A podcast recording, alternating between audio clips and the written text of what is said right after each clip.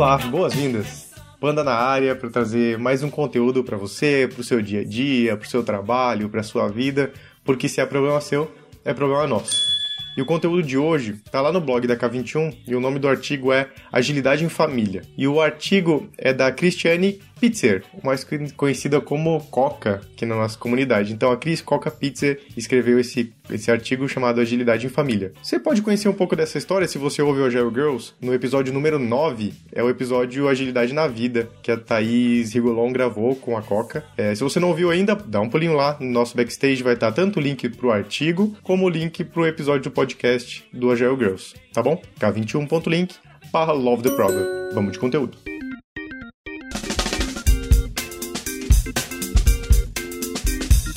As pessoas acham graça quando eu digo que meus filhos têm quadro Kanban e fazem stand-up. Este post é sobre agilidade em família, ou seja, como a minha família adotou o mindset e as práticas ágeis e se tornou uma família ágil. Muito bem, aqui já tem um negócio. Quero falar aqui. Mindset. A gente tem aí toda essa parada, é, preconceito e algumas, algumas afirmações, algumas como é que eu posso usar uma palavra melhor? Algumas certezas sobre o que a gente chama de mindset. Algumas pessoas são super a favor desse, de, de usar essa palavra, algumas pessoas são totalmente contra é, falar de mindset, a gente tem que falar de prática e tudo mais. Então existe uma dicotomia aqui. A ideia não é trazer essa dicotomia para vocês, a ideia não é conversar desses dois extremos. Vamos encontrar nesse universo entre essas duas coisas o que a gente pode conversar sobre. E aqui a gente tem uma boa oportunidade para falar sobre essa forma de pensar e o como a agilidade como forma de pensar é, fez sentido dentro do contexto da família da Coca, e aqui serve para a gente levar esse pensamento para tudo que a gente faz. Muitas das nossas práticas ou das nossas formas de pensar que se tornam práticas, se tornam, compõem o que a gente entende como, sei lá, a nossa visão pessoal da vida, assim. E isso,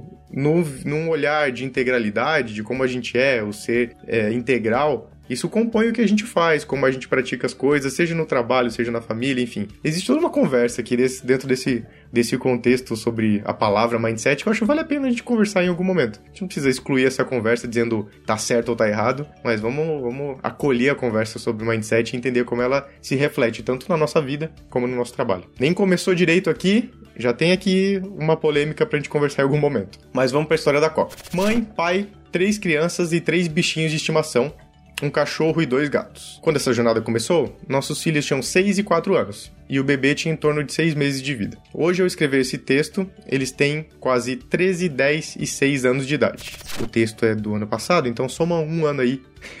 para essa turminha toda, soma um ano de idade para todo mundo. O dia em que a minha mente de Agile Coach clicou. Faz quase sete anos da primeira vez que eu considerei a possibilidade de adotar Agile em casa. Naquela época, eu trabalhava como Agile Coach, liderando a transformação de uma das maiores corporações multinacionais, com múltiplas partes interessadas e pessoas envolvidas na jornada. Um ambiente que se modificava o tempo todo, e com muita resistência à mudança. Em casa, meus filhos choramingavam sempre que os finais de semana terminavam e o mau humor imperava. O que estava acontecendo de errado? Será que aquilo era realmente um padrão ou acontecia em outras variáveis também? Comecei a olhar em retrospectiva, tentando compreender o que daquilo tudo seria causa e o que seria consequência. Por que a casa ficava com aquele clima sempre que os domingos chegavam ao fim? Eita, aqui eu vou dizer, hein? Lá em casa também era assim. Era, era o Faustão aparecer na tela. Tá pegando fogo, bicho! Chama o bombeiro lá! Ou começar aquela musiquinha do Fantástico. Ai.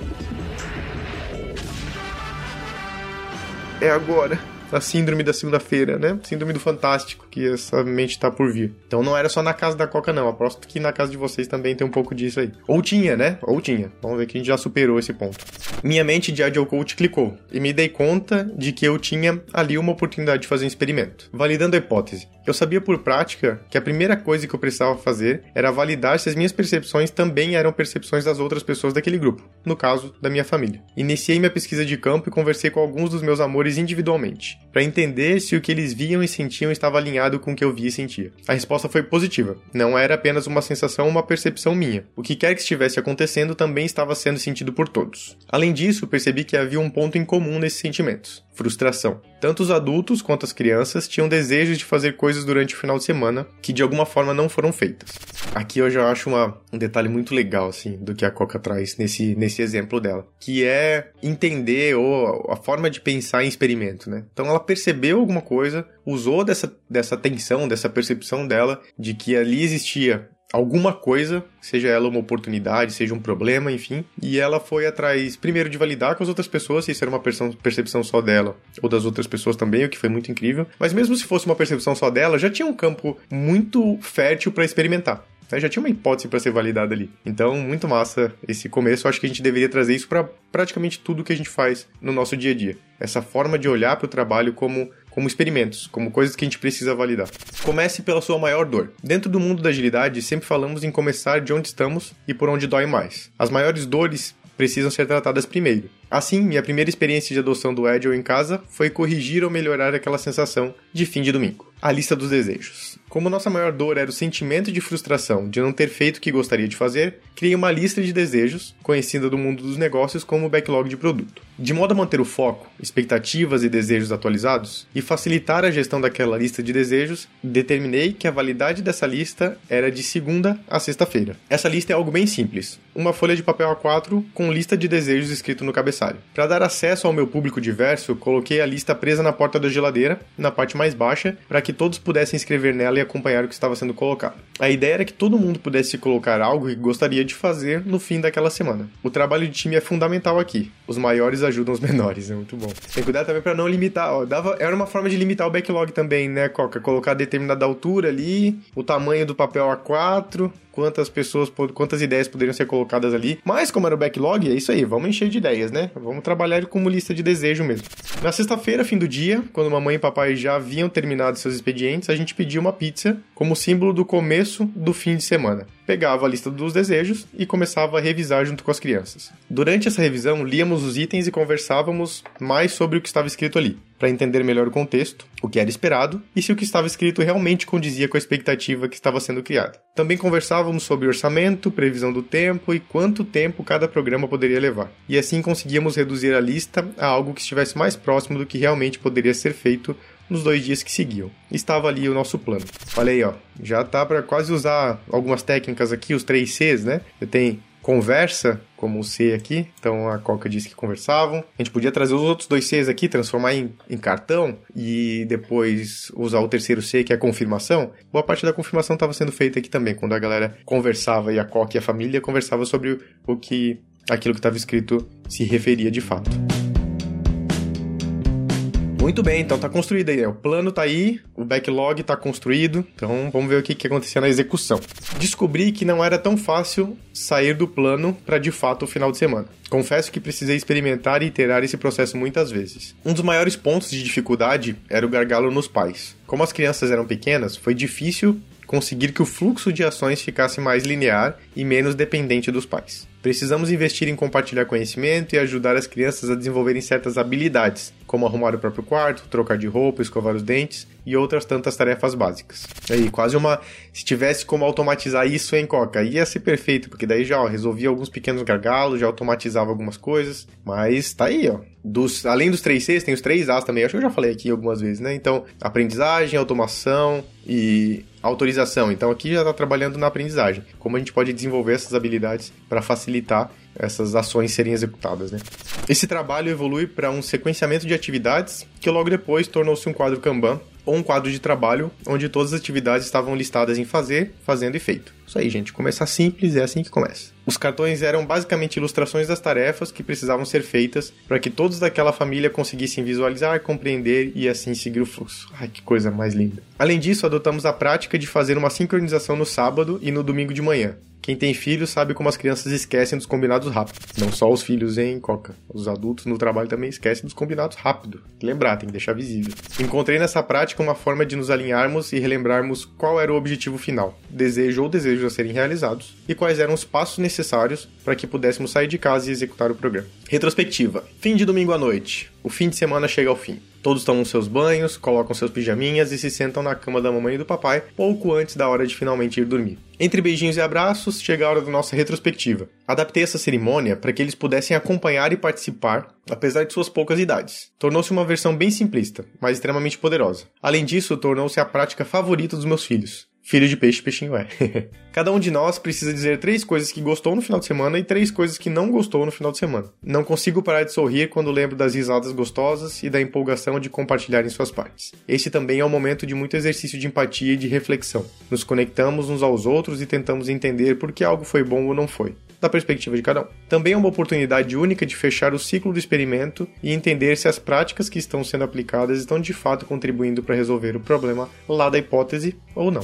E aqui, gente, eu acho que eu vou. O parênteses aqui vale a pena nesse ponto, né? Então a Coca tá trazendo de uma forma muito legal, muito bem estruturada esse experimento que foi feito na família dela. E para mim isso mostra o quanto a gente consegue contextualizar e adaptar muitas das coisas que as pessoas entendem como framework ou estruturas fechadas dentro de cada um dos nossos contextos, né? Então olha só, que coisa boa, né? A, a possibilidade da gente adaptar tudo que a gente aprende no dia a dia, tudo que a gente aprende no nosso trabalho. Então, tudo que você ouve aqui no Love the Problem, que você consome de conteúdo, que você faz de treinamento, enfim, olha para o seu dia a dia, contextualiza, traz aquilo para um formato que faz sentido para o lugar onde você está. Não vem trazer só uma cópia de algo que foi feito, sabe? É, traga a pessoalidade daquele contexto, das pessoas que estão ali, considerando a característica dela como mãe e do, do pai e das crianças e das idades e de como isso se adaptava na rotina da casa já. Então, gente, é isso que a gente precisa fazer, né? A gente precisa fazer e adaptar as coisas para o nosso contexto para que elas façam sentido e não simplesmente empurrar alguma coisa num formato pré-definido, assim. E quando falo em adaptar, é simplificar também, né?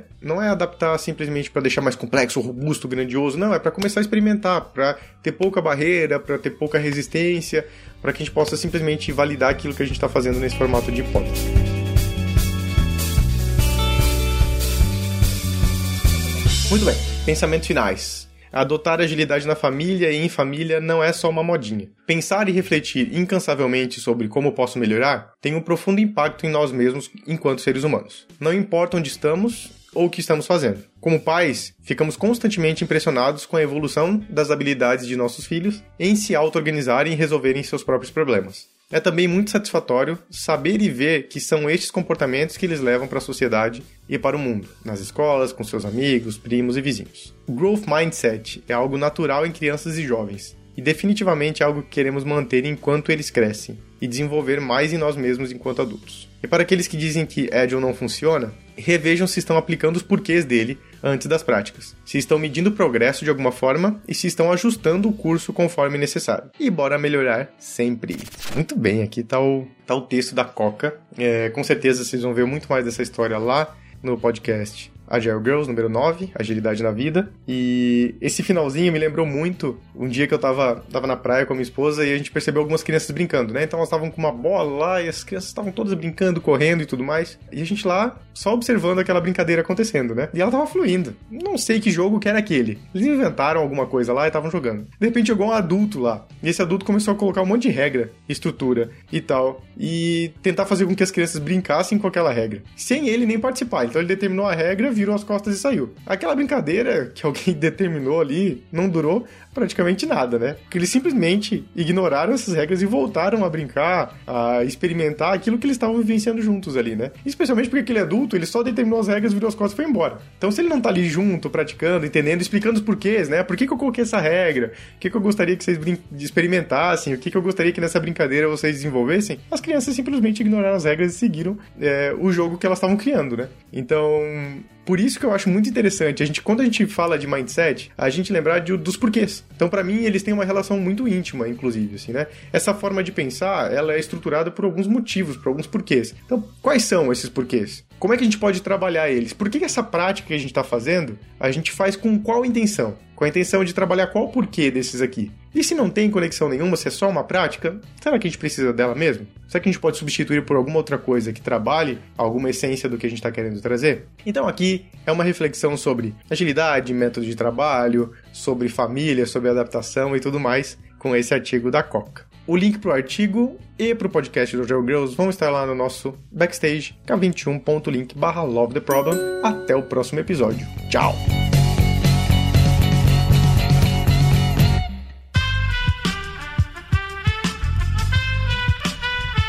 Esse podcast foi editado por Aerolitos Edição Inteligente.